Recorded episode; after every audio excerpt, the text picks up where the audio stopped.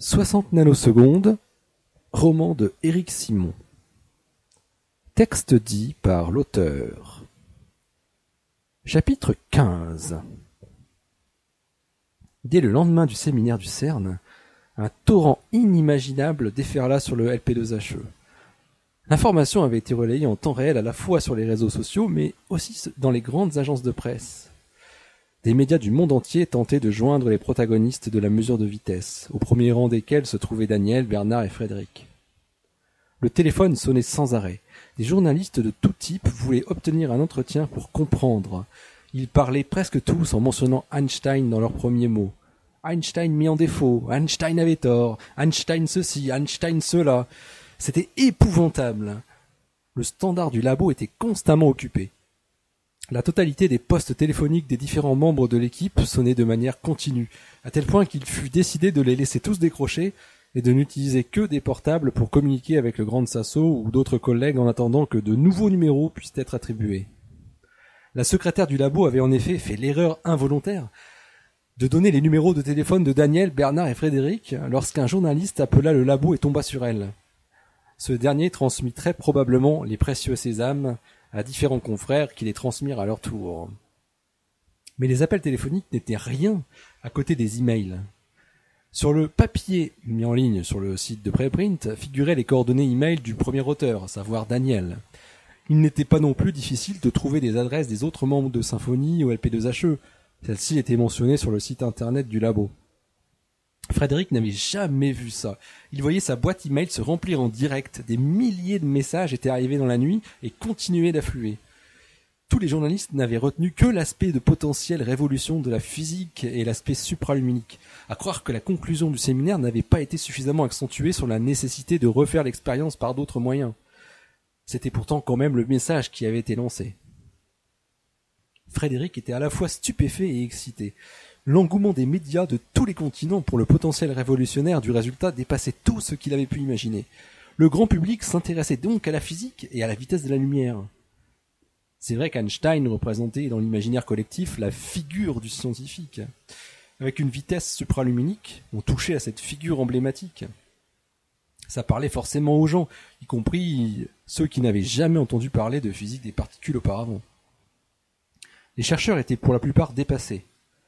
Luigi aussi, en tant qu'orateur du séminaire, était abondamment sollicité, mais il prévint très vite Daniel qu'il relayerait systématiquement toute demande vers les membres du groupe d'Orsay, qui étaient les mieux à même de répondre aux questions.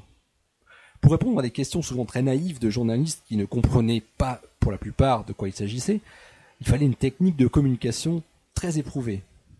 La solution la plus efficace, qui fut très vite décidée lors d'une réunion extraordinaire de tous les membres du groupe, était de répéter toujours le même texte, à peu de choses près, très synthétique, très vulgarisé, qui expliquait en peu de mots d'abord ce qu'étaient les neutrinos, ce qu'on mesurait et comment ce qu'on trouvait, pourquoi c'était anormal et les implications que cela pourrait avoir. C'était un exercice auquel personne n'était préparé. Il fut décidé que seules trois personnes répondraient, Frédéric, Daniel et Bernard. Daniel, qui s'en serait bien passé, avait demandé à Christina si elle accepterait de tenir ce rôle durant une semaine, mais elle refusa poliment en rappelant qu'elle n'avait pas co-signé l'ébauche d'articles et qu'elle avait du travail. L'effet de la mise en ligne du séminaire avait dépassé tout ce qu'on pouvait imaginer. Des dizaines de milliers de personnes avaient suivi la retransmission en direct et plusieurs milliers de connexions étaient enregistrées chaque jour sur la page de rediffusion de la vidéo. Le CERN avait annoncé le séminaire sur le site, mais c'était tout de même stupéfiant de voir qu'autant de personnes s'intéressaient à la physique des neutrinos. Maintenant, des journalistes en tout genre s'intéressaient à la science. Et il y avait du travail d'explication à fournir. Ils n'y comprenaient pour la plupart vraiment rien. Cela avait commencé par Twitter, puis ce fut les blogs scientifiques, suivis par d'autres blogs plus généralistes. Les journaux en ligne avaient embrayé assez vite. Les titres se ressemblaient tous. Des neutrinos plus rapides que la lumière. Einstein mis en défaut. Des particules supraluminiques. Les journaux papier et les radios avaient, suivi très vite. La machine médiatique s'emballait à une vitesse elle aussi peu croyable. On vit ensuite déferler les télévisions, d'abord obscures, puis de plus en plus en vue. Des journalistes demandaient à interviewer Daniel ou Frédéric tous les jours. Eux avaient décidé de faire une sélection drastique pour éviter de se faire envahir. Ils ne répondraient qu'aux publications ayant une réputation de sérieux reconnue. Un mercredi matin, c'était à peine une semaine après le séminaire, Frédéric reçut un email d'un journaliste de la plus importante chaîne de télévision française. Il savait avant même d'ouvrir le message ce qu'il contenait. On lui demandait de faire un petit sujet de deux minutes pour le journal de 20 heures. Une équipe pouvait venir dans l'après-midi au labo pour l'interviewer et filmer. Le sujet pouvait être diffusé le soir même. Alors Frédéric ne réfléchit probablement pas assez longtemps, il répondit par l'affirmative. Il voulait faire une surprise à sa mère. Il savait qu'elle regardait le journal télévisé sur cette chaîne. Il ne lui avait pas raconté ce qui se passait depuis la semaine précédente. Il lui parlait peu de son travail. Il avait même renoncé à lui expliquer sur quoi il travaillait. Ce serait une occasion unique. Il se disait qu'il allait parler à cette équipe de télévision comme si c'était à sa mère qu'il expliquait la mesure de vitesse des neutrinos. La jolie journaliste, visiblement montée sur des ressorts, assistée d'un preneur de son à la barbe de trois jours et d'un cadreur bedonnant, arrivèrent dans l'entrée du LP2HE aux environs de quinze heures. Ils demandèrent à Frédéric de pouvoir le filmer dans son environnement scientifique. Il fallait voir sur l'image qu'il était chercheur. Ils décidèrent de filmer au bureau, à côté de l'ordinateur. Pour les besoins de l'enregistrement, Frédéric alla chercher, dans le bureau adjacent au sien, un poster qu'avait accroché le doctorant voisin.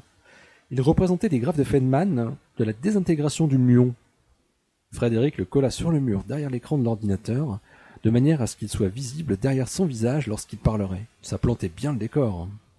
La jeune journaliste blonde, peut-être une stagiaire, lui expliqua ce qu'elle attendait. Il fallait tout expliquer en deux minutes et pas une seconde de plus. Frédéric avait déjà préparé ce qu'il pourrait dire depuis le début de l'après-midi. Il ne fallait pas employer de mots techniques, ou au moins le minimum. Après quelques tests d'éclairage et de son, on ferma la porte du bureau à double tour, puis Frédéric se lança, en regardant dans les yeux la journaliste qui était placée juste à côté de l'objectif de la grosse caméra. Au laboratoire de physique des particules et des hautes énergies, ici, à Orsay, euh, nous étudions des particules très particulières qu'on appelle des neutrinos. Ce sont des particules qui sont très légères et qui sont capables de traverser des centaines de kilomètres de croûte terrestre sans être arrêtées. Elles peuvent aussi changer de type lorsqu'elles se déplacent. Il y a trois types de neutrinos. Il faut savoir que nous sommes continuellement bombardés par des milliards de neutrinos qui viennent du Soleil notamment, ainsi que du phénomène de radioactivité. Ici, nous cherchons à mesurer à quelle vitesse les neutrinos se déplacent. Alors pour cela, nous fabriquons des neutrinos en Suisse, au CERN, et nous les envoyons à travers la Terre pour les détecter à plus de 700 km de distance, dans un laboratoire souterrain italien situé dans les Abruzzes, à 120 km de Rome. Ce que nous avons mesuré est en fait très étonnant. La vitesse que nous obtenons est supérieure à la vitesse de la lumière, ce qui est impossible dans les lois actuelles de la physique. Alors nous avons d'abord pensé à une erreur dans notre expérience, mais après des mois et des mois de recherche, nous n'avons trouvé aucun défaut. Nous sommes donc face à un vrai mystère. Il se pourrait que nous soyons devant une très grande découverte. Mais il est encore trop tôt pour le dire. L'expérience doit être faite par d'autres pour permettre de conclure définitivement. Il ne fallut que trois prises. Julie, c'était son prénom, lui avait conseillé d'esquisser un petit sourire au moment où il disait des particules très particulières.